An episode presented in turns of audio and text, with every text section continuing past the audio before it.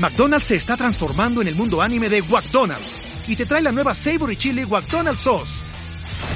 Los mejores sabores se unen en esta legendaria salsa para que tus 10-piece chicken wack papitas y Sprite se conviertan en un meal ultra poderoso. Desbloquea un manga con tu meal y disfruta de un corto de anime cada semana. Solo en McDonald's. baba ¡Go! En McDonald's participantes por tiempo limitado hasta agotar existencias.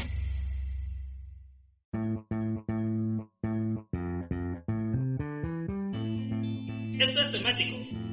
El podcast que les abrirá nuevas fronteras sonoras, derribará tabúes musicales y los llevará por caminos auditivos insospechados. Todo con una playlist basada en un tema random. O al menos eso creen los conductores.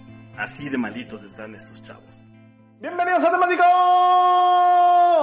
Muy buenas noches, tengan todos ustedes, queridos podescuchas y brodescuchas y escuchas desvelados, que les gusta esta bonita podcast y transmisión semanal que se hace por Facebook y simultáneamente por Spotify, aunque por Spotify después de Facebook. Así es, amigos.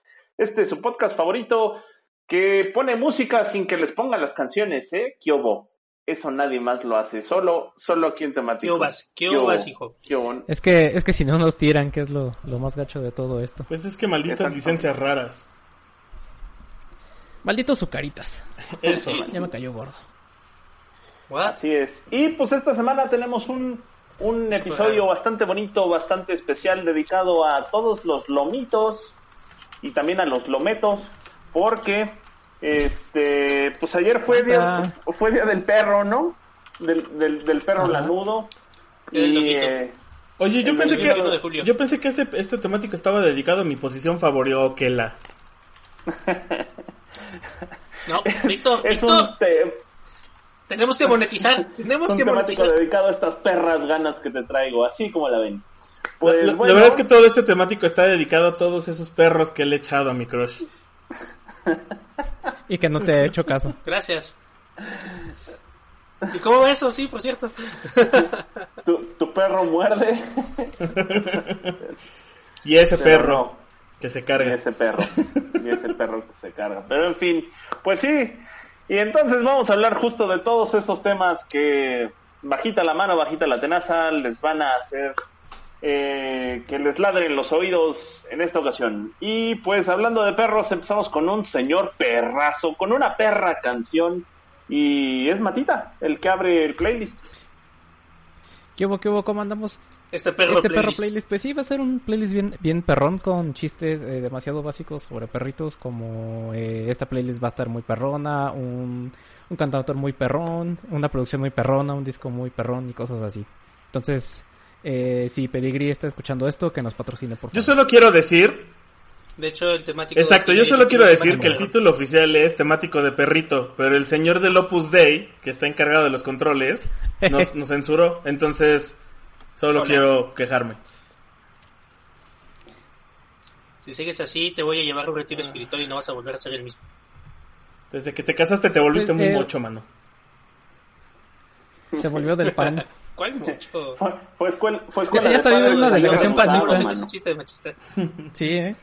Ya dejen hablar a Matita. Pues bueno, para empezar esta, esta bonita playlist sobre los lomitos, el mejor amigo del hombre, eh, vámonos con eh, una bonita canción que que es de un artista eh, muy querido y muy favorito de nuestro, de nuestro podcast, que es ni nada menos ni nada más que David Bowie que así como tendremos nuestra sección de cabecera de hace mucho que no poníamos a los Beatles, también creo que hace mucho que no poníamos a 15 minutos que no poníamos a dos o tres programas, bueno, y pues vamos precisamente con la canción de Diamond Dogs de David Bowie, que es esta canción que viene en el disco del mismo nombre de 1974, que si no me equivoco es como su octavo álbum de, estudio.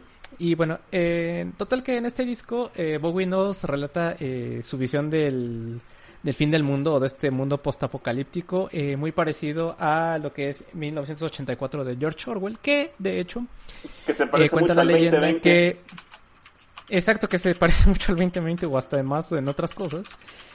Eh, cuenta la leyenda que David Bowie lo que quería hacer era una producción teatral de basado en la obra de George Orwell de 1984 y empezó a escribir material para esta obra de teatro después de su disco pin-up del 73 pero los familiares de George Orwell le, eh, le negaron los derechos de la obra, le dijeron él ni no, no vas a hacer nada con la obra de George Orwell y pues él dijo pues bueno voy a hacer mi propia, mi propia obra con juegos de y mujerzuelas y lo que hizo es utilizó estas eh, canciones en eh, en este disco que es el Diamond Dogs, que por eso si ustedes ven eh, la lista de canciones que trae el Diamond Dogs, pues vienen canciones como We Are the Dead, 1984 o The Big Brother, que pues, son referencias a esta obra de, de Orwell, ¿no?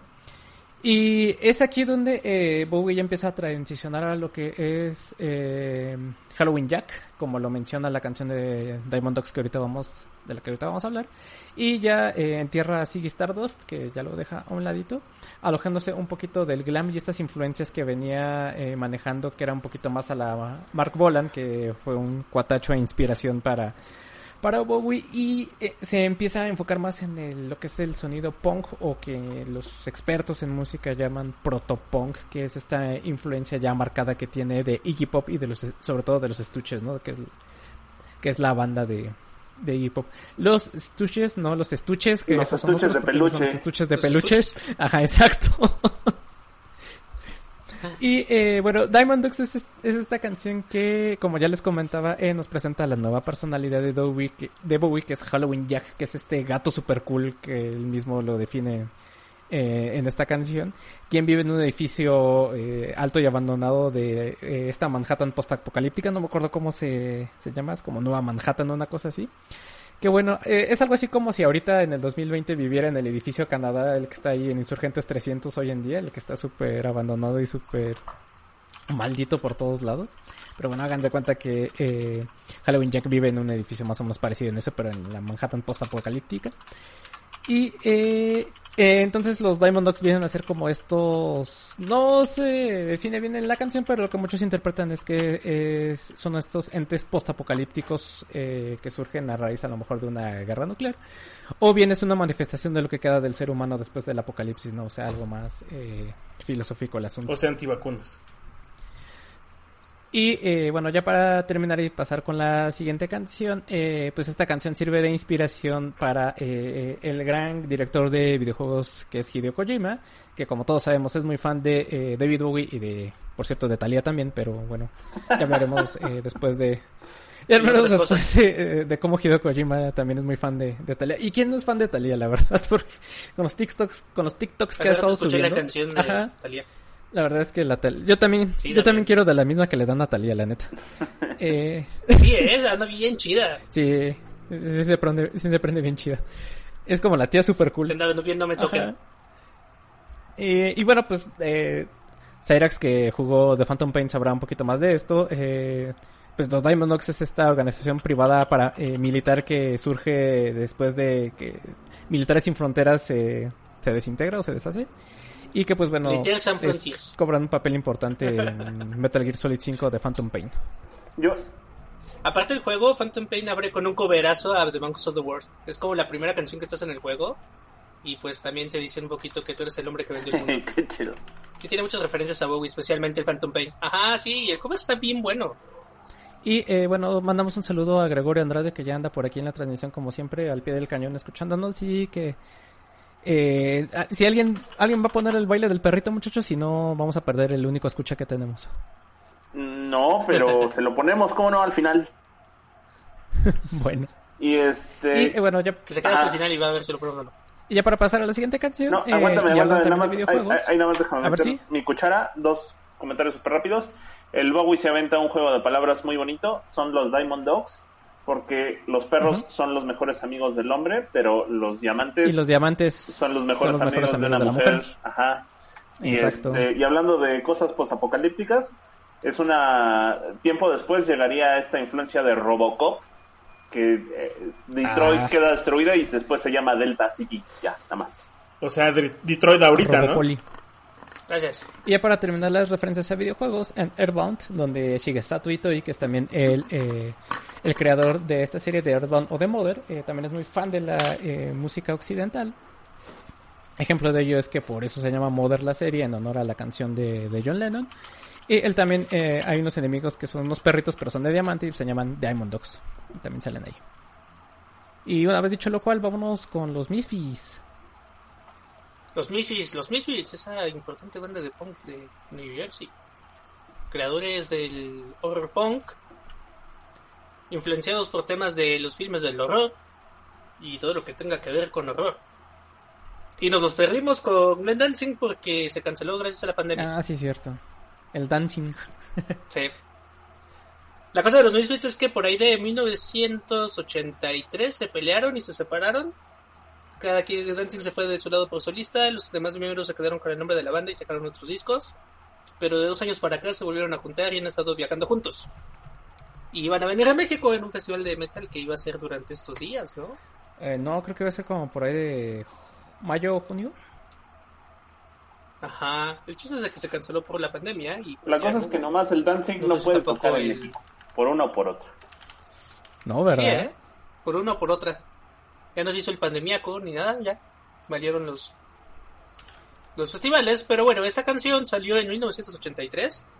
La neta es que los Misfits que empezaron en el 77, la primera la primera vuelta, su primera etapa, que es del 77 al 83, es muy buena y bien atascada y la verdad es que creo que pusieron el punk rápido, pesado, rudo en la escena, ¿no?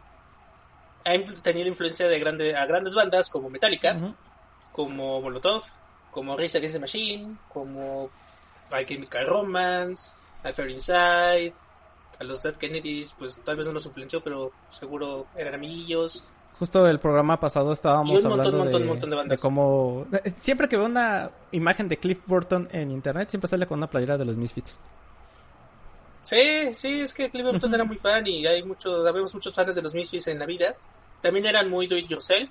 Trabajaban en una, do- dos de los integrantes son hermanos. Trabajaban en la ferretería del papá para tener dinero para los instrumentos y los viajes. y Por eso así. estaba mamado el... Y Glenn Dancing, el Ajá. vocalista. Por eso estaba Ajá. mamado, ¿no? Por, Y bueno, por cargar cosas. No, ese es Glenn Dancing. Bueno, también Jerry Oli también estaba, estaba fuertecito. Pero es que aparte Glenn Dancing es bien sano. Hay leyendas urbanas de que si te lo encuentras en el camerino, te invita una agua, te dice que si quieres una fruta. Es todo, todo, todo sano. El Buen joven. tipo. Bueno, ya ni tan joven, ¿verdad? sí, buen tipo Dancing, a pesar de que hacen memes con él. Y pues bueno, mientras los hermanos estaban en la ferretería trabajando para comprarse un bajo porque lo rompían a cada rato, el Dancing contestaba a manita el correo de los fans porque pues, no tenían dinero y querían pues, satisfacer a los fans. Entonces él se encargaba de enviar las playeras, empacarlas, venderlas, hacer nuevas playeras, contestar el correo de fans y pues todo, todo lo que involucra tener una banda, ¿no? Y la parte de los fans de la banda. Y pues yo creo que eso, eso estaba cool, ¿no? Es parte de la esencia del punk, que es muy do yourself. Y bueno, dentro de las canciones que tienen, tiene una canción que se llama Los Abuesos del Infierno, los Hellhounds. Es una rola bien buena, que dura poquito, dura dos minutos y medio. Trata justo de perros infernales que se van a comer tu cara. Así dice Ándale. la letra. Está bien buena la canción. la- neta, escúchala, escúchala, escúchala. Creo que también podemos entender cómo surgió años después el hardcore punk. Y también en esta área, ¿no? En New Jersey, que es como donde vienen bandas como My Chemical Romance y My Chemical Romance. Bon Jovi también es de New Jersey. Pero también varias bandas del género horror punk vienen de ahí. Entonces, denle una checada. Escuchen el Hellhound. Y pues Na- vamos na- con nada los más como, como dato de como dato de trivia, Ajá. Y, y me lo confirmó personalmente, el, el vampiro canadiense sí estuvo tocando con ellos un rato. Ah, ¿te cae? Sí, Vampiro canadiense tocó sí, con los un Misfits. rato ¿El estuvo- mismísimo vampiro canadiense te dijo eso? Sí, No lo dudo, no lo dudo. No dudo nada. Me da risa porque el vampiro canadiense era el instructor de pilates o no sé qué de una ex compañera de, de trabajo. Contaba que ¿En le daba clases como de aeróbics. También es como contador, Ajá, ¿no? Era entrenador. También es contador, creo. Sí, es raro el vampiro canadiense. Ojo, no confundir con el vampiro Yo fronterizo. nunca supe si era una leyenda de si trabajaba en, en Terano o no. Trabajaba en el Terano. ¿eh? vampiro canadiense no, era Vampipe el que trabajaba en Terano. Ajá. No, no, no, antes de Vampipe había este... Estaba el, el rumor de que trabajaba en contabilidad. Ah, ah, ¿les cae? Neta, eso, eso a mí no me tocó verlo. Ajá, era como leyenda urbana. Órale. Ajá. Sí, sí, estaba bien bueno. Pues bueno, el, da Y bueno, el pues, fue uno de los, uno de los copetes los más emblemáticos del rock. Oh, sí. Debería sacar ese peinado Sí. de nuevo. Ya, ya iba, ahí voy. De Chiqui Drácula, pero Exacto, de más Chiqui largo. Drácula, pero... pero más exagerado. Y bueno, nos vamos con, con la siguiente banda por parte del buen Moik. Moik. Pues sí, amigos, eh, hablando de, de perros y perras y toda la jauría, vámonos con una banda ya extinta, una banda mexicana nacional que pasó a estirar la pata, a colgar los tenis y que son nada más y nada menos que las ultrasónicas, con un coberazo. Ay, co- pensé co- ajá, sí. Pensé que ibas a hablar de vago. casi, como un coberazo, coberazazo, porque a- además fíjense que las ultrasónicas tenían muy buenas rolas eh, propias, pero también hacían muy, muy, muy buenos covers, y entre los covers que hacían tenemos este que es de un cover ahí pop de I Wanna Dog, que en español se llama Quiero Ser Tu Perra. Y, y pues la neta es que no les queda no les queda nada mal, está bastante chido. De hecho, todo el primer disco de las Ultrasónicas, el Quiero ser una adolescente terror satánica, buenísimo, es un gran disco, la verdad es de esos discos, perdón, yo fui un adolescente terror satánica, es uno de esos discos de culto que pueden encontrar en el Chopo, en sus remanentes, y evidentemente pues ya está en Spotify, no se quiebren la cabeza buscándolo. Es, es puro Ah, rock, Tú, tú primero dices que. Tú primero dices que lo buscan, vayan a buscar al Chopo y después dices que no se molesten que está en Spotify. No hay que porque- salir a la calle tampoco. Ajá. Sí, no, no salgan a la calle, está en Spotify. No pasa nada. Y este, curiosa, curiosa la historia de las ultrasónicas. Fíjense, también en algún momento dado llegué a conocer a, a la guitarrista, a la Ali Guagua. Muy, muy buen, muy buen tipo la chica, la verdad, este, rudita, estudiaba cine. Muy buena y Odette. después no sé qué terminó haciendo, se, se dedicó completamente a la música y después formó la- las cumbia queers. Fíjense que la historia de las ultrasónicas viene viene ya con, con bastante kilometraje, más allá de más o menos del 95, 96, y desde esa época la, la formación original eran cinco o seis chicas en el 96 que les estaban grabando su demo y lo estaban rolando por todas partes. Eh, curiosamente, al, al mismo tiempo, Ali Wawa, les digo que es la, la guitarrista, estaba filmando un eh, documental de cómo es que estaban batallando para formar la banda, para los ensayos y que les grabaran el demo. Y cuando terminan grabando el demo, eh, tardan como 5 o 6 años más o menos por ahí del 2000, 2001. El, el, en el 2000 sí, eh, forman la banda en el 96, pero 95-96, pero terminan grabando el disco formalmente hasta el 2000. De tal manera que cuando ya lo graban, se, ya se habían perdido de las cinco que eran, ya nada más quedaban tres. Entonces, Como la canción de los perritos. exactamente. Hay otra eh, referencia. En el demo, Las en el demo sí aparecen todos. Había una chica que se llamaba la Sucia, Susi A, era la vocalista. Había otra tecladista por ahí. Y evidentemente estaba la formación que todo el mundo conoce de las ultrasónicas, que era Ali Guagua en la guitarra, Jenny Bombo en la batería y evidentemente Jesse Bulbo en el bajo, ¿no? Pues total, cuando llegan a ya grabar el, el disco, ya se les va la tecladista y se les va la vocalista y solo quedan el, el Power Trio. La verdad, hicieron un disco muy bueno, el Yo Fui un Adolescente Terror Satánica, es súper buenísimo ese disco, del cual, por cierto, se desprendería también esa famosa canción del Monstruo Verde, la del Baila Monstruo, que aparecería en, esa película de Perfume de Violadas. Y, este, tiempo después, en el 2002, ya grabarían un segundo disco que se llama Osi Más Más, eh, nada más ellas como Power Trio. Y ese Osi Más Más les causó muchos problemas porque parte de las canciones se las produjo Markovich, el de los caifanes, que está peleado, pe- peleado con todos. Y este, pues lo mismo pasó con la banda. ¿Por qué? Porque los chismes dicen, las malas lenguas, a mí no me consta nada, que el Markovich se estaba dando unos besotes con la Jessie Bulbo y pues quería meterle mano a las canciones y la creatividad, y ya saben cómo son esas cosas de egos creativos y sobre todo en músicos. Entonces, la banda terminó tronando, si de por sí ya venía toda fracturada, y Jessie Bulbo inició así su carrera solista, y las ultrasónicas metieron a otras dos chicas ahí nomás como para hacer este pues el quite. Y con esas otras dos chicas, que la verdad está canijo acordarse quiénes eran, pues grabaron todavía un tercer disco en el 2007 y ya la neta es que el tercer disco no pegó tanto como el primero y estamos hablando de siete años como ultrasónicas, pero en realidad fueron 14 años de carrera como ultrasónicas, ya estaban muy cansadas y cada quien tomó su rumbo. Eh, Ali formó las, las cumbia queers, se metió a la cumbia rockera, no le fue nada mal.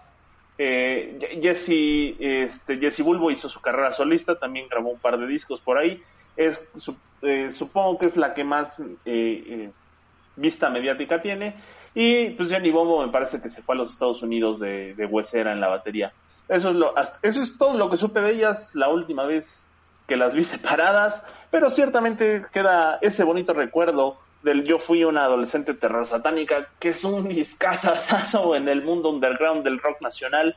No se lo pueden perder, escúchenlo completito, es muy divertido aparte y los covers que se avientan también son de primer nivel, ¿no? Entonces, fíjense, del año 2000, del Yo fui una adolescente terror satánica, pues yo quiero ser tu perra, un cover al gran Iggy Pop con las ultrasónicas. Y con eso nos vamos a la siguiente canción con el señor productor. Con esa canción que quién lo hubiera visto venir, ¿verdad? Este, pues obviamente sí vamos a hacer un temático de perritos. Sí, temático de perrito. De perrito. dije. De doguitos. Este, pues tenemos que poner esta canción que es Who Let the Dogs Out. Que es, está súper cagado porque al parecer la canción no tiene nada que ver con, o sea, tiene que ver más con la, el significado de deja de andar de perro que hablar de los perros. Ajá. Pero si ustedes han visto a lo largo de la historia del cine, siempre que hay una película de perros, es forzoso que esta canción salga. Aunque no como Men in y qué Black. perroso no ponerla aquí. Eh, eh, la canción está interpretada, bueno, e- este es otro de esos casos de One Hit Wonder bastante chale. Eh, eh, de unos hombres, Chale. de una agrupación que se llama The Bahamen, que son de las Bahamas, por eso Bahamen. Eh, pero la canción ¿Era eso o original, eran de Baja eh, perdón. California? ¿Era eso o que eran de Baja California? No, porque es con B grande. Baja Bahamen. California. Ah. Con H. Pues también Baja California, chavo. Bueno. Sí, pero este es con H. Ah, bueno, ahí sí. Sí, tienes razón. Este, la canción original es de un tipo llamado As, As- Anslim Douglas eh, y se llamaba Doggy. Pero, pues, pues cuando la, estuvo viendo uno de una persona llamada Steve Greenberg dijo, ay, ¿sabes qué? Tengo un grupo que le quedaría perfecto y estos son de Bajamen, que es una banda que hace un género llamado Junkanu, que es como una versión moderna del hip hop en la zona de Bahamas, en Nassau. Y pues este fue el único hit que tuvieron realmente. Eh, le estuvieron intentando un ratote. eh, su primer este disco, que es justo ya, Junkanu salió en el 92. Y de ahí hasta el 2000 fue cuando pegaron, pegó con esta canción, este, con Who Let the Dogs Out. Y desde ahí han lanzado un par de discos más y sencillos y no le dieron. Su último intento fue un disco llamado Ride With Me, que salió en el 2015, pero pues tampoco tuvo gran resonancia. Y realmente la razón por la que está aquí es justo eso. O sea, cada que hay una película como eh, Frío de Perros y Los Perros de mi Abuelo y todas esas, o Hotel para Perros, siempre tiene que venir. Y está la versión original, está la versión Disney, está la versión este rap. O sea, es, es de esas películas que es como eh, comodín de- del cine de perritos. Esas canciones. ¿Cómo se llamaba este perrito que salía en las películas? Que era como un golden. ¿Lassie? Supongo que eran varios perritos, pero... ¿La sí? Rintintín. No, que, que era. Que era un golden y que salía haciendo varios deportes. Ah, como sí, ya me acordé. Este, y- ah, La sí. No, no es la de Mike. No, no, no, no, no, sí sé cómo, o sea, sí sé a cuál te refieres, pero no me acuerdo del nombre. Que sí Ajá. hizo varias películas. Sí, de... Acá está el perro futbolista, el perro basquetbolista y no sé qué tantas más hicieron. El perro Eh, Airbot. Perro Airbot se llamaba. ministro. Ah Airbot, ándale. Ajá, y que hay una- sí, sí, sí, justo, y que tiene una serie de películas donde en una juega americano, en otra es futbolista. Este, justo lo que estoy viendo ahorita es Airbot World Cup, que ya es con sus cachorros y forma un equipo. Chale, ¿qué, veía, qué, qué cosas veíamos? ¿Quién autoriza eso? Pues, bueno. Eh, La sí, y seguramente en todas sale Let the Dogs Out. Entonces, pues aquí los vamos a dejar con la versión original. Y pues con eso vamos de retache con Matita. Uh, uh, uh. ¿Qué hubo, qué hubo? Pues, eh, pues al principio no sabía si poner esta canción, eh, no porque no me guste ni porque la considere mala, sino porque siempre me da mucha tristeza escuchar esta canción desde que estaba muy morro, ¿no? Vámonos con eh. Laika de, de Mecano, que viene lo que a mi gusto es, a mí me gusta mucho el Descanso Dominical y creo que es el mejor disco de eh, Mecano eh, por razones personales. Eh, una de ellas es que salió publicado en, el, en 1988, que es el año en el que nací.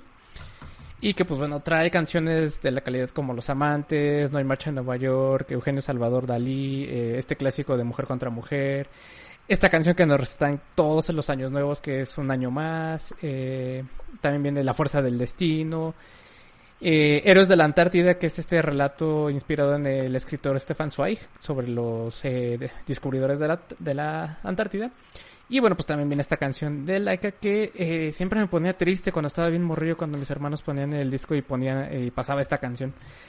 Y, eso que en Héroes de la Antártida también es un relato eh, tristísimo de cómo fallaron en su expedición y terminaron muriendo en ella los primeros exploradores de la, de la Antártida. Pues como casi todos los que lo intentaron, Esta canción me pegaba más. Pues como casi todos los que lo intentaron hasta, ¿qué fue? ¿Los 70? ¿60?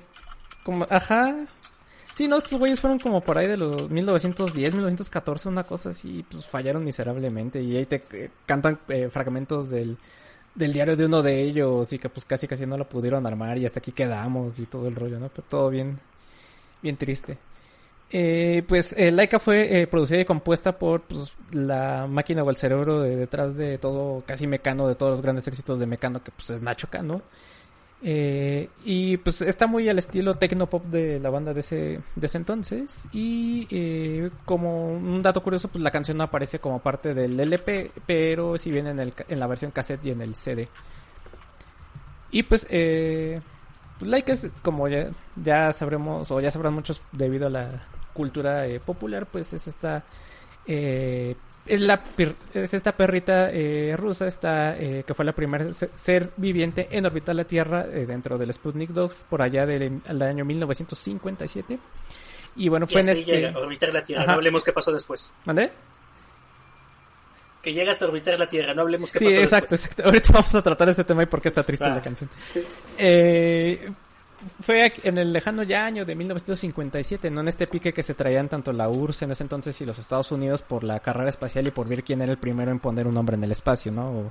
O, en llegar a la Luna y pues Laika fue la primer ser vivo en orbitar la Tierra, ¿no? Eh, lo triste de la letra es, eh, radica en lo que ya comenta Cyrax, ¿no? Eh, que habla en lo que probablemente sintió y vivió la perrita y toda la confusión que pasó y pues todo este dilema ético que presenta el maltrato animal y el, eh, el usar animales con fines para el progreso de la ciencia, ¿no?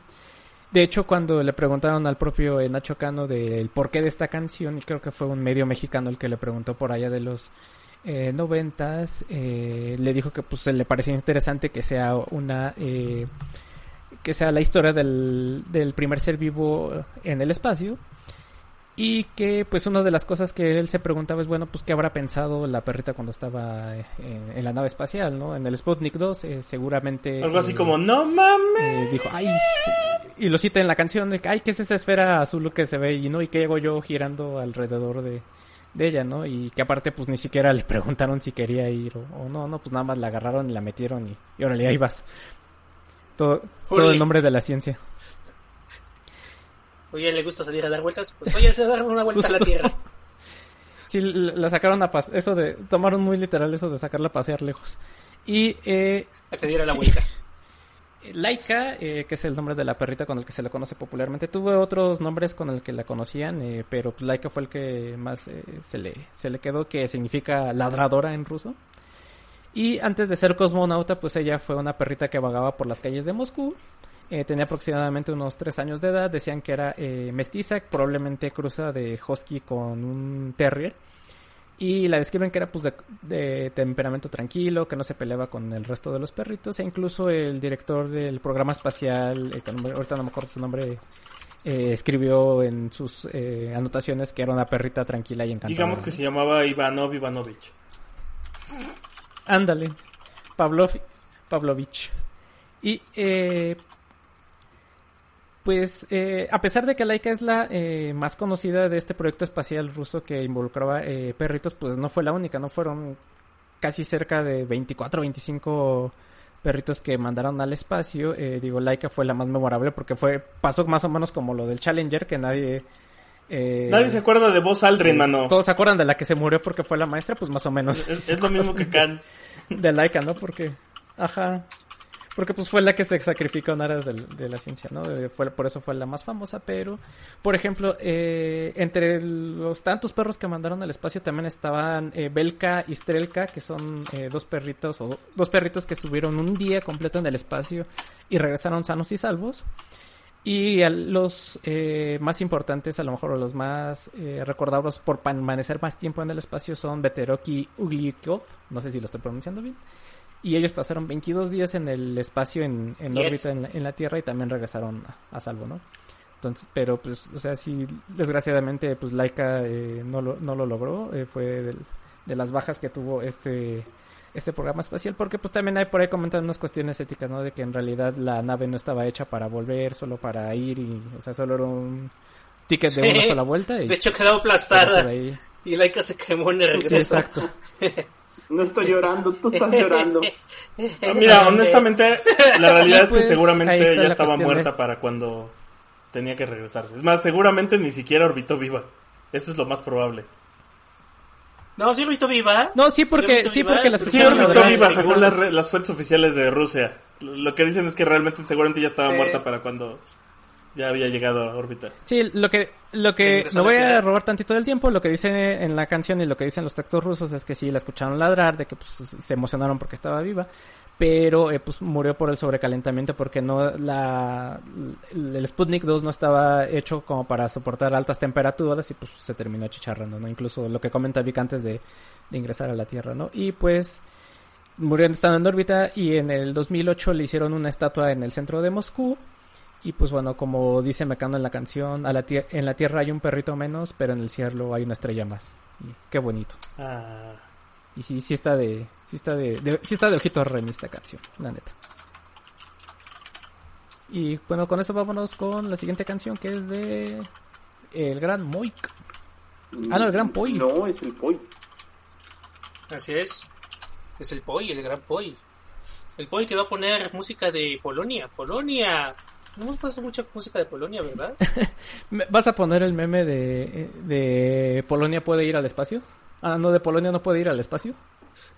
Ok, no. No, no lo he visto. Es que fueron los polacos, ¿no? Los que mandaron un cohete de noche para intentar llegar a la, a la luna y por eso se traen el meme de... Digo, al sol y por eso se traen este meme. Güey, eso, eso suena chiste de gallegos, ¿no? No, sí, es en serio. porque hasta en Los Simpsons, eh, Milhouse hace una parodia, hace una referencia a eso. Cuando están en la reunión de las Naciones Unidas, en esta parodia del Señor de las Moscas, que todos son representantes de algún país, Milhouse dice que es Polonia y que un día intentaron mandar un cohete al sol. Bueno, por allá, arráncate.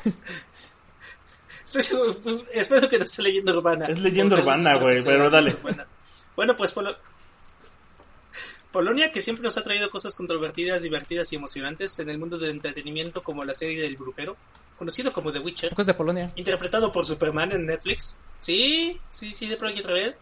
También es de Polonia, creadores del videojuego. Ese, vato este, es súper carismático en todo lo que haga, menos Superman. Sí. Henry Cavill. No sé. No, no, no, está, o sea, no es tan carismático. No, no está pero... Velo en sus otras actuaciones como The Man for an Uncle o eso. Y el güey cae bien. Superman es como de ah, pinche mono odioso, pinche sad boy. Me encanta que, que The Witcher se. sí, es que hacemos Superman. que en The Witcher se hizo muy popular el. Fuck. Gran serie de Witcher, por favor, vela. También las nuevas de Superman salen, son buenas películas. A mí me gustan mucho creo que tiene una aporte interesante el universo de Superman.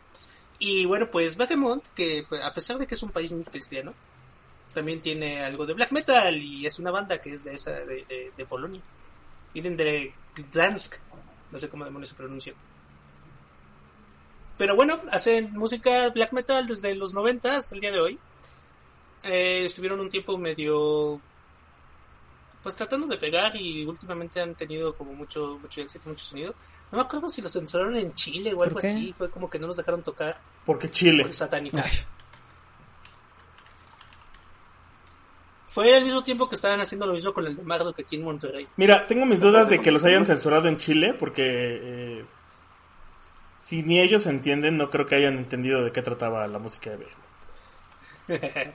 ¿De qué trata Behemoth? Y menos death metal, black metal. Que de hecho su, su, su, su les gusta decir que hacen black, black metal, que es como black metal con death metal.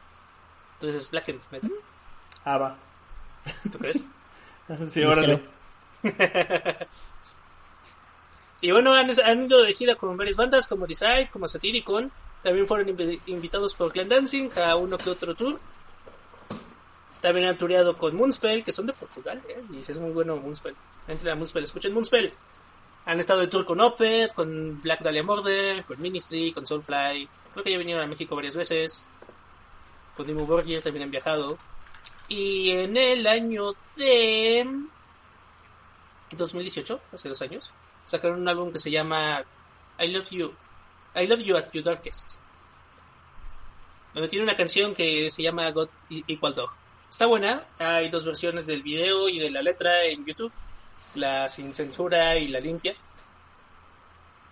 Y la verdad está chido Behemoth, está, está, está cool si les gusta el death metal.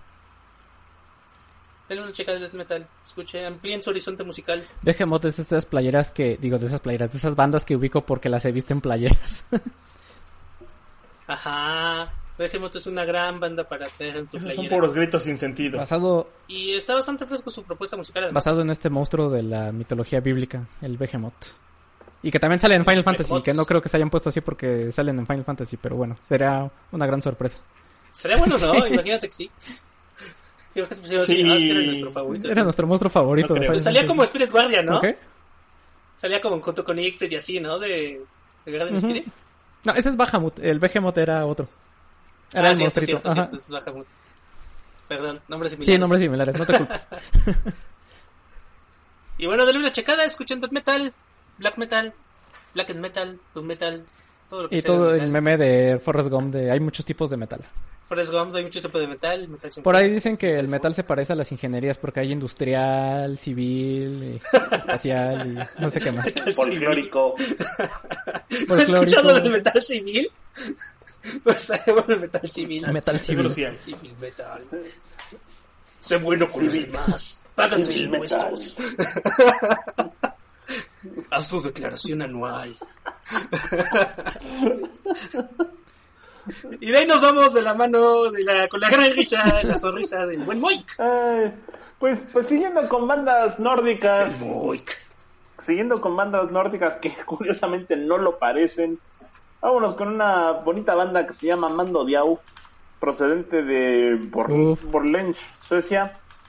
Grandes tipos los Mando Diau, la verdad es que hacen una música bastante coquetona en el sentido de esta parte del, del revival del garage rock y del indie rock que empezó por ahí de los 2000 y que para nuestra buena suerte a pesar de todas las entradas y salidas de miembros que han tenido pues siguen siguen en activo a la fecha del día a la fecha del día de hoy no fíjense que ellos los mando Diao empezaron como banda en el 95 y pues bien, eso, ¿no? Han, han tenido entradas y salidas de, de- de miembros de la banda, pero siguen en activo. Y curiosamente, la canción que les vamos a poner ahorita, que se llama Chip Dog, viene justo en lo que es su primer disco, que es el Bring Em In, o como tráetelos para acá.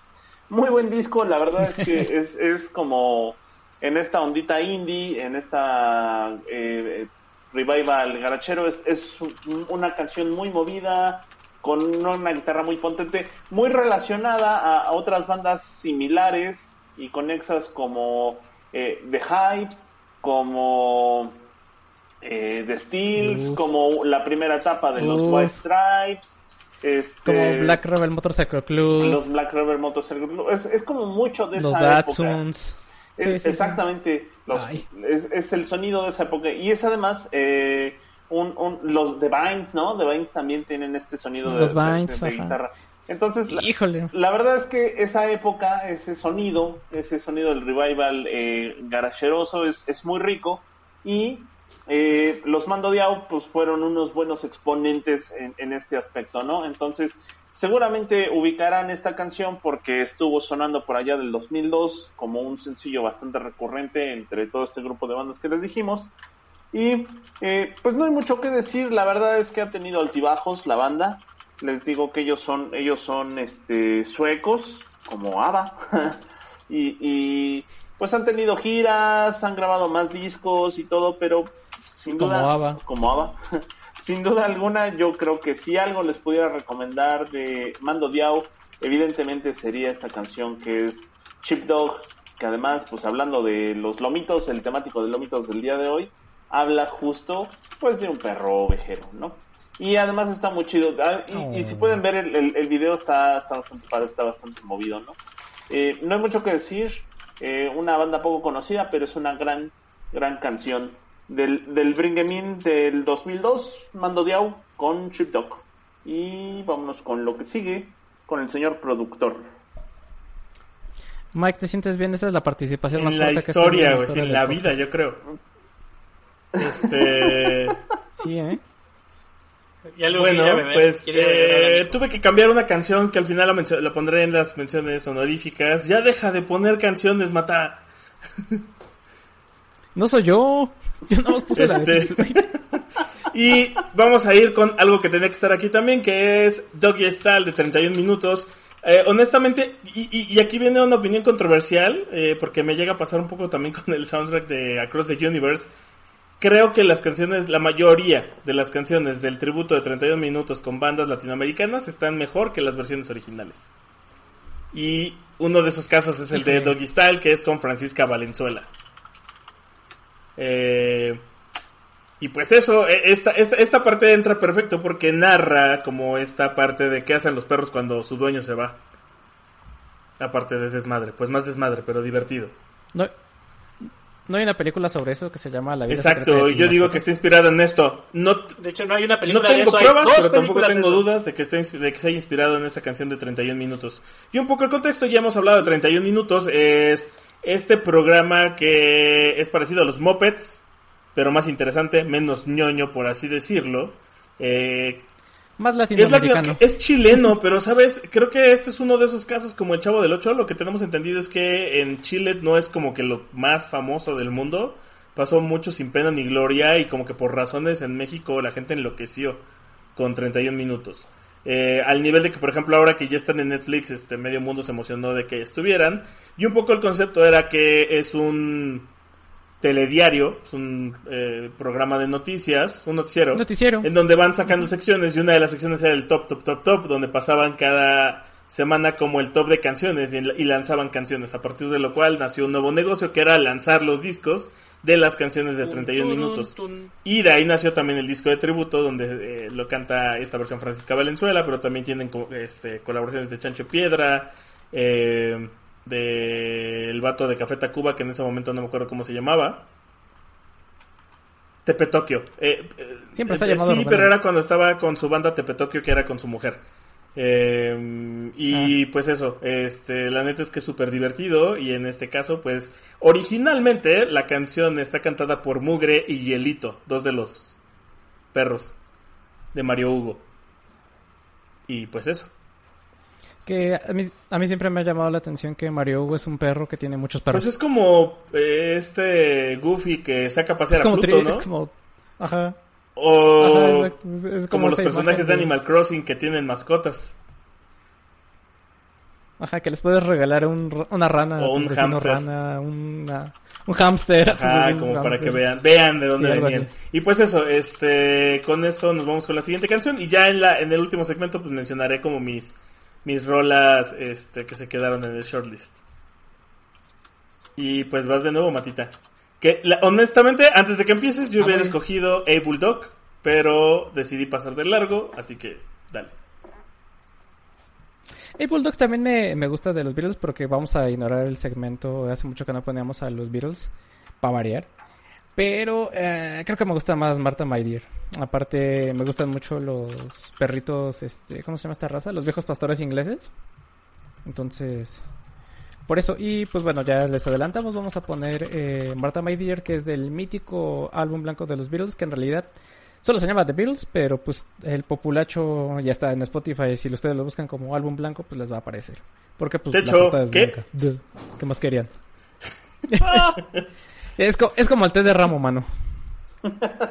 Así más o menos. Gracias, gracias, gracias. Eh, pues, ¿qué podemos decir del, del White Album que no hemos dicho ya, no? Eh, pues es, es, el décimo disco de estudio de los Beatles que sale por allá del 68.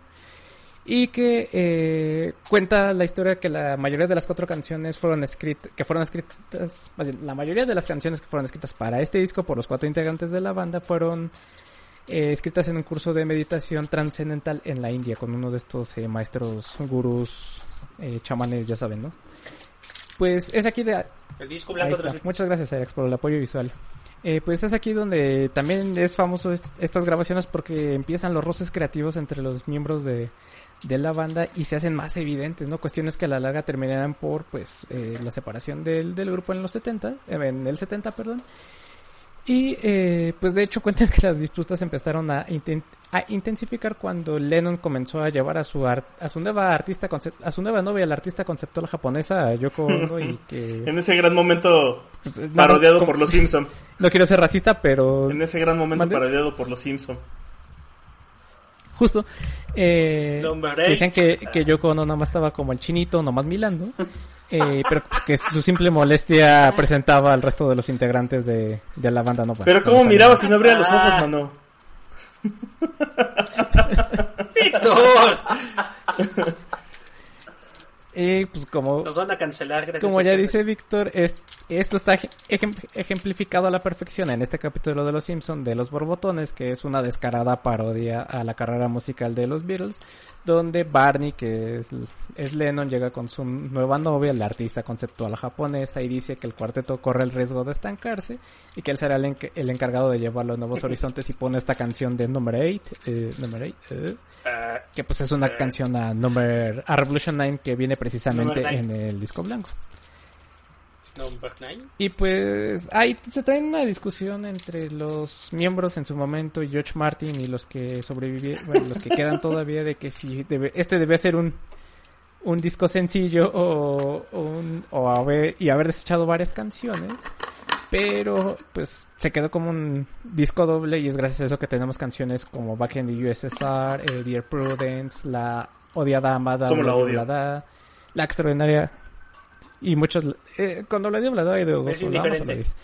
Eh, la extraordinaria Wild Gently Weeps, Happiness is a Warm Gone, Blackbird, Sexy Sadie, Julia, Revolution 1, Revolution 9, Cyber Truffle eh, y Helter Skelter, que pues como nota adicional a este disco y como curiosidad, eh, Charles Manson creyó que este disco tenía un mensaje oculto con indicaciones de cuándo iniciaría esta especie de apocalipsis que él mismo se inventó, que era el Helter Skelter y que Manson creyó que tenía que ver, eh, que el disco que tenía que ver con el infierno y pistas ocultas, pero que en realidad, pues, un Helter Skelter es una resbaladilla, o así se le conoce las resbaladillas en espiral. En el Creencias Reino de Unido. gente pendeja, mano. ¿Qué te digo? Así de, así de loquito estaba este compa. Es la canción más metalera acerca de una resbaladilla que van a encontrar. Exacto. Y eh, ya entrando en materia de la canción Marta My Dear, pues es el track 9 si están escuchando el CD, es el primer es la primera canción del lado B del primer disco si están escuchando el LP, que es el que tiene el, el joven. Y eh, pues fue no solo fue compuesta por Pablito McCartney en su totalidad, sino también fue también fue eh, también él, él la grabó eh, toda, todita, todos los instrumentos o la mayoría.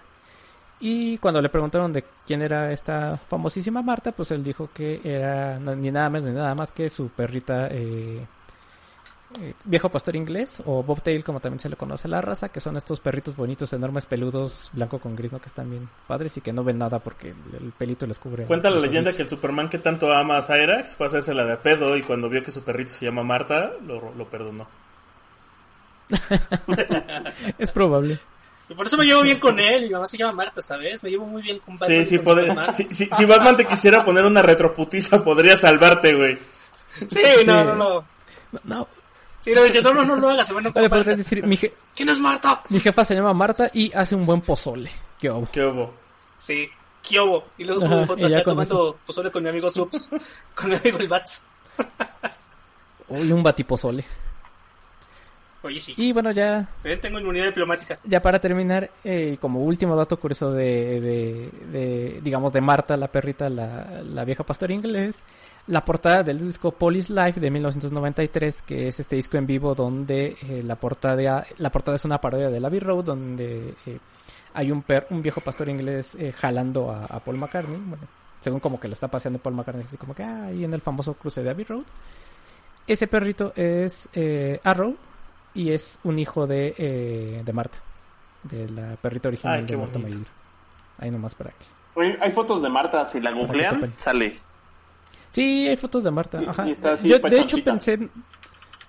De hecho, busqué este dato porque no venía eh, en, en Wikipedia de Marta My Dear, Porque me acordaba de la portada del disco de Police Live y así de, ¿será Marta la que sale en la portada del, del Police Live? Pero no, ahí me, me confirmaron. Me, en Wikipedia sale de que no. Que Aguas con cómo lo buscan, ¿eh? Marro. Nada más tengan cuidado. si es un ovejero suavecito. Está fluffy. Exacto. Nada, tengan cuidado cuando saquen a pasar a sus perros, sáquenlos ahorita. Ustedes pónganse tu cubrebocas y salen a pasar a sus perros y bueno, y sean dueños responsables, por favor. Este también es- este este podcast también es un programa para que sean Póngale, un llamado para que sean dueños responsables. póngale este podcast a sus perros, amigos. Les van, se los van a agradecer. Ah, otro dato curioso, el en A Day in the Life, al último de la canción escuchan un, un sonido así que lastima los oídos, ahí lo, ese lo puso Lennon para lastimar a los oídos de los per- de los perros de los oyentes. Buen tipo, Buen Lennon. tipo Lennon. Y con eso vámonos con Poi de nuevo, con una canción para ladrarle a la luna. Para darle a la luna. Primero quiero mandar unos saludos a mi amigo Antonio Petrón, el cual iba a importunar en Toronto, pero ya no pude Ah, también saludos a Seme, ya que andamos en eso.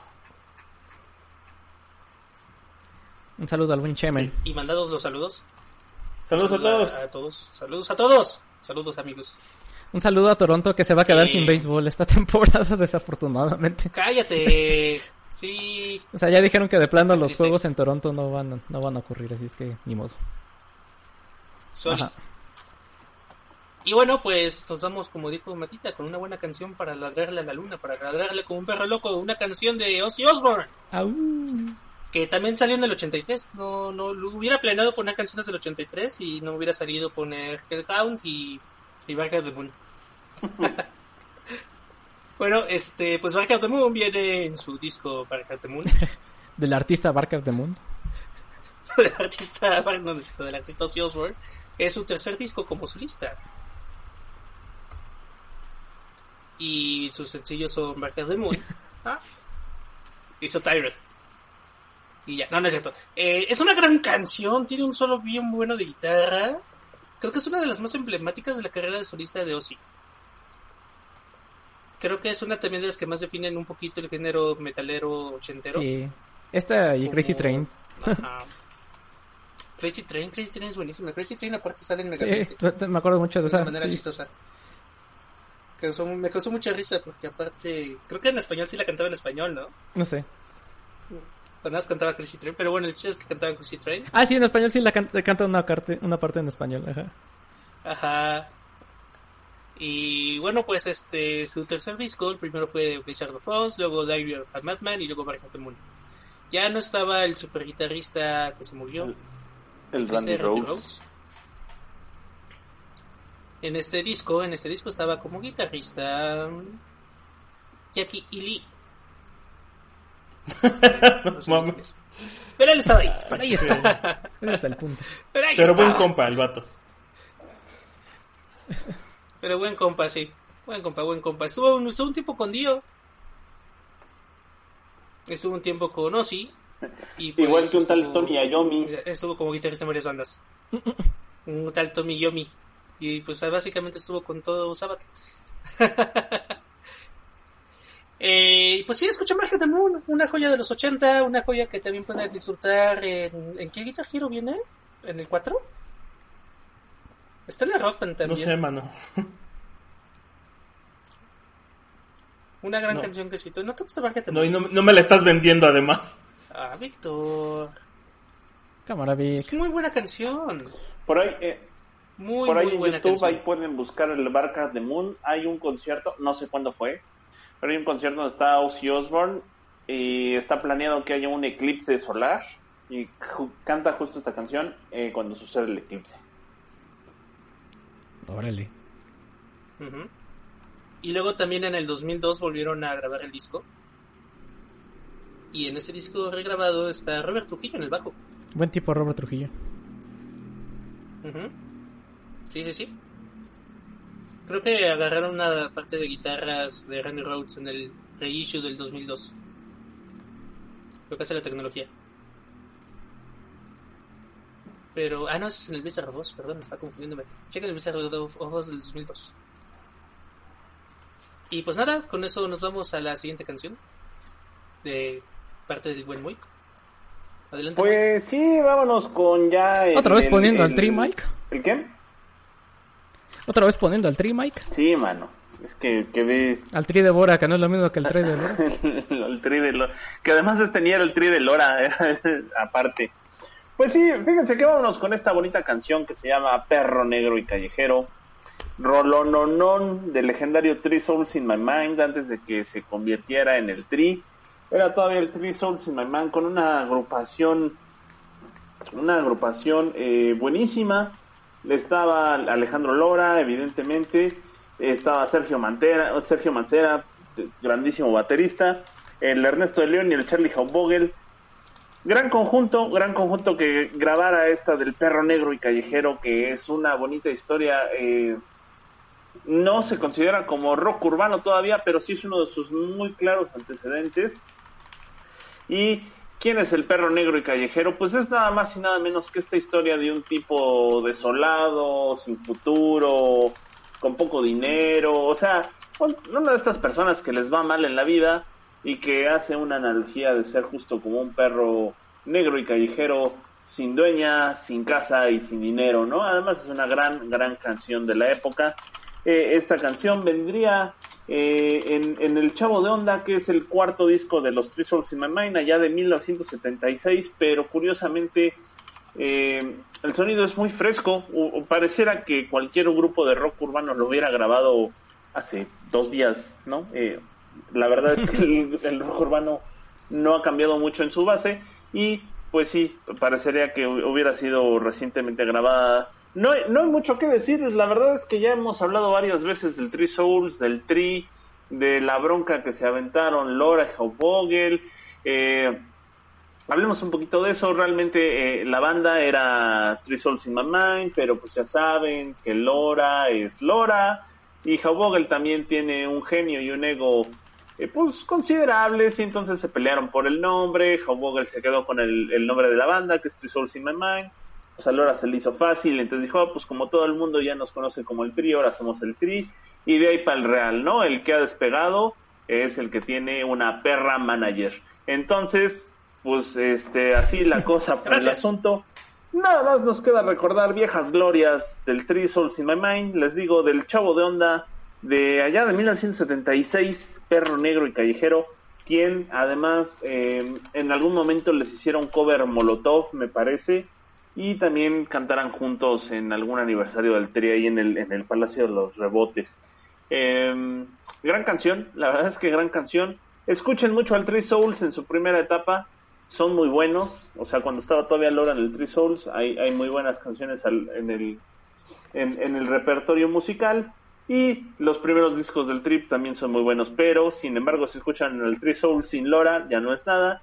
Y si escuchan eh, al Tri a partir de que le hace homenajes a la Virgen de Guadalupe, pues también ya no está bueno el Tri, ¿no? Eh, menciones honoríficas, pues justo Hound Dog de Elvis, legendaria canción del Rey del Rock. Eh, que por cierto es cover. Que por cierto es un cover. Perro Lanudo de los Rocking Devils, que por cierto todo el mundo cree que es de Enrique Guzmán, ¿no es cierto? Es de los Rocking Devils. ¿Es de Chabelo? Snoop Dogg. Y que, también es cover. Snoop Dogg con Who Am I, What's My Name, porque pues está preguntando que quién es y él es un Snoop Dogg. El Pasito Perrón con la dinastía Mendoza, porque pues Perrón, Pasito Perrón. No, espérate que todos los males del 2020 se deben a que obligamos a, al niño Dios a bailar el pasito perrón hace algunos años. el, Valió la pena. Así como los temáticos del fin del mundo, valió la pena. El baile, el baile del perrito con Wilfrido Vargas. De Perros Amores. Sí, este clásico de los bailables. dale, dale, Matita. Sí, este clásico de los bailables del 10 de mayo que es el baile del perrito que Siempre en las primeras lo ponían. No sé si todo sigue siendo bailable del 10 de mayo, pero antes sí lo era en ese entonces. De Perros Amores. es como canción inapropiada. De Perros Amores. Y muchas canciones más del soundtrack de Amores Perros, que curiosamente es uno de los mejores discos del rock en español. Y todas, bueno, todas las, canciones inspiradas en la película tienen nombre de, de perro en el título. Este, House of Love de Kate Bush, que además es un discazo Escuchen si pueden ese Hounds of Love completito. Loba de Shakira, que dicen que no es que no es perro, pero pues yo le traigo unas perras ganas y, y, y muchas más que ya Gracias. dirán cada quien en su momento, pero bueno, ahí está, ahí está el shortlist. Black Dog de Led Zeppelin, por favor. Black Dog de Led Claro. Zeppelin. Black Dog de Led Black Zeppelin, Dog Perro de- Negro de José Alfredo Jiménez. Sí, sí. Pues ahí están amigos. Y con esto nos pasamos a cerrar con el señor productor. Bueno, pues este... La siguiente canción que voy a poner... como... Ahí está. La siguiente canción que voy a poner entra en la categoría de canciones mal dedicadas, mano. Este, incluso tengo una anécdota personal ver, que, que lo, que, lo, co- que lo confirma. Pues mira, yo voy a poner una canción que se llama Te Necesito de Cabá, que muchas, muchas, muchas mujeres de los 90 seguramente le dedicaron un vato, y uno que otro vato se la dedicó una morra, o un vato también. Eh, resulta que, pues, por la letra mucha gente es como de, ah, sí, claro, pues es que tu olor y me recuerda y a ti te quiero junto a mí, pero la realidad es que la canción, si le pones un poco de atención, porque nunca fue algo oculto, solo nadie le ha puesto la atención necesaria, está dedicada a las mascotas de la banda de Cabá. Eh, incluso ellos alguna vez lo dijeron en una, en una entrevista, extrañaban mucho como a sus perritos en el escenario, y a eso se refiere la canción en la parte donde dice este ladras y no te entiendo y de hecho empiezas a desmenuzar la letra de la canción y precisamente habla justo de pues un perro. Y entonces por eso dice este no nos entendemos hablamos un idioma distinto pero los dos sabemos qué es lo que quiere el otro. Este si alguien se me acerca tú le ladras y lo muerdes entonces no es un vato celoso es un perro que está llegando y está defendiendo a su dueño eh, Que literalmente por- cuando le reclama donde, a, donde, a donde llegamos, tú robas la atención de todos. Entonces, toda la canción está hablando de un perro. Y justo parte de, de, de- de mis menciones honoríficas son canciones en español que, que suenan a que están hablando de otra cosa. Y es, lo, es el mismo caso, ¿no? Están hablando justo de un perro. Y una de ellas es de una cantante que se llama Tisubi, que es una cantante venezolana, que era la que originalmente iba a poner en lugar de Doggy Style, que se llama Mi Otra Mitad y que también entra en este pop meloso, romántico, que parecería que le está cantando a su pareja. Y realmente el video y la canción tratan de, le está cantando a su perro y que él hace su vida más feliz y él es su otra mitad y entonces hace que su vida sea arte. Eh, igual la canción de Contigo se trata de un perro, eh, de la banda Bombay. Y eh, de ahí tengo una versión de los Guadalupes que se llama Para 21. Y The Man of the Hour, que, que es de, según recuerdo, es de Nora Jones. Y perdón si no la estoy confundiendo. Que también The Man of the Hour es un perro. Ajá, Ándale. entonces, este, pues esas eran como mis menciones honoríficas. Y la razón de cerrar con esta rola era No, pues, pues, eso. Eh, justo con una amiga me pasó que ella decía y estaba negada a pensar que esta canción estaba dedicada a los perros, porque en la secundaria muchas veces se la dedicó al novio. Y entonces era como, ¿cómo crees que le dediqué una canción que está dedicada a perros? O sea, no, esta canción habla de, de la pareja y del novio y está chida. Ajá. el amor es bonito y así. ¿Y qué dice la canción? Pues que es del amor y así. Como el meme ese de, de Gatelli, la periodista. Ajá. Lo mismo. Eh, y pues ya con eso cerramos con Te Necesito de Cabá. Que por cierto, pues revivió lo, fu- Más fuera del, del lapso de éxito que tuvieron en los 90, pues revivieron ahora con todas las señoras de nuestra edad que van a los 90s Pop Tour y todos estos conciertos que ahora Y que qué buena lana se está clavando Ari Boroboy, qué escándalo. que es el que está manejando todo En esto. este ¿eh? 90s Pop Tour. Sí, sí, sí. Ujú. Fue un escandalazo, ¿no? De que Mario se bajaron del barco del 90 pop, de, de este tour de los 90 precisamente porque pues no le estaban pagando lo que les debían o Sí, pero quisieron hacer, porque de repente se formó el bando de los que estaban con ellos y los que estaban haciendo con las otras bandas y como que no pegaron. Que era el de Viva la Fiesta o algo así. Y este, y pues ya regresaron todos juntos porque pues, mano, hay que comer y hay que pagar las facturas. Bueno, nada más- que ahorita están en stand-by porque pues, Coronavirus. No hay eventos. Y más menciones honoríficas, pues también está... A mí me hubiera gustado que Black Dog de Led Zeppelin hubiera sido un cover a Perro Negro de José Alfredo Jiménez, pero pues no. Estaría buenísimo, Sí. ¿no? Sería como, ¿what? Y bueno, también Simus de Pink Floyd, que no me acuerdo si es esta la canción que viene en el... Ah, no, sí. Es eh, viene del Medal, donde viene Echoes, eh, del disco del 72 me parece. Y... Ajá, trae unos aullidos de perro en, en el... En la, en la canción ahí que hoy ustedes pueden pueden escuchar y no es no es canción es un disco que se llama Los Dogs Perros Perdidos que es el disco del lado B de Pearl Jam que si pueden escúchenlo porque pues trae estas rarezas de, de Pearl Jam que no vienen en discos pero que trae esta joya llamada Yellow Led Better que Uh, a mi gusto es de los mejores lados B que han salido en, en la ¿Sabes también historia de la música y también el cover aquí. de las Kiss podemos poner algo de. ¿Cuál? Nos faltó Tempo Dog, chavos. ¿qué pasó? Que nos Ah, nos Loco. faltaron muchas. También falta aquí Dog Days Are Over, que además está cagado porque cuando tú dices Dog Days o Día de Perros, en español para nosotros la, la- la frase significa qué día tan malo. Y resulta que realmente en, el argot de inglés es como los Dog Days son los días buenos y esos días se están acabando. Chan, chan, chan. También, también, ah, ¿saben también cuál pudimos haber puesto? Hay una de la maldita vecindad que es pata de perro, ¿no? También. Sí, Del nos circo. soltaron varias, pero pues así es esto. Solo son, Ya será el próximo año. sí. Será el próximo año este con, con Black Dog a todo volumen porque mi papá, mi papá odia esa canción. Dice que está muy simple. Yo digo, está bien chida. A lo mejor se refiere a que ya está muy choteada. No sé. No, dice que es muy simple y que es puro grito y puro desmadre. Y yo, ¿cómo crees? Tenemos una discusión ahí. Pues bueno, este, escúchenos, eh, búsquenos en Facebook, en nuestro Patreon. Un dólar, muchachos, un dólar por anuncio, ya lo saben, un dólar. Les anunciamos su negocio de tacos, eh, tlacoyos, Lo que caiga es bueno. sea. Su división de gaming, Eh, que sea- estamos dando de dinero, Oxo Gaming. que sea legal, Ah, ¿verdad? buscamos la manera, ya saben, guiño, guiño, que sea legal, un dólar. Estamos a dos semanas. Bueno, ahí está. Estamos a dos semanas Sí, de que no nos... entonces, pues, este, despídense, muchachos, ya llegamos al final. Sayonara. Adiós, Nos nos vemos. Bye. Se cuidan y así.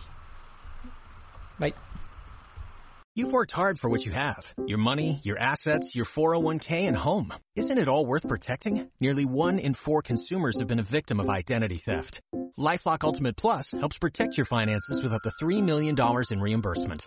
LifeLock alerts you to identity threats you might miss. And if your identity is stolen, your dedicated US-based restoration specialist will work to fix it. Let LifeLock help protect what you've worked so hard for. Save 25% off your first year on LifeLock Ultimate Plus at LifeLock.com slash aware. Terms apply.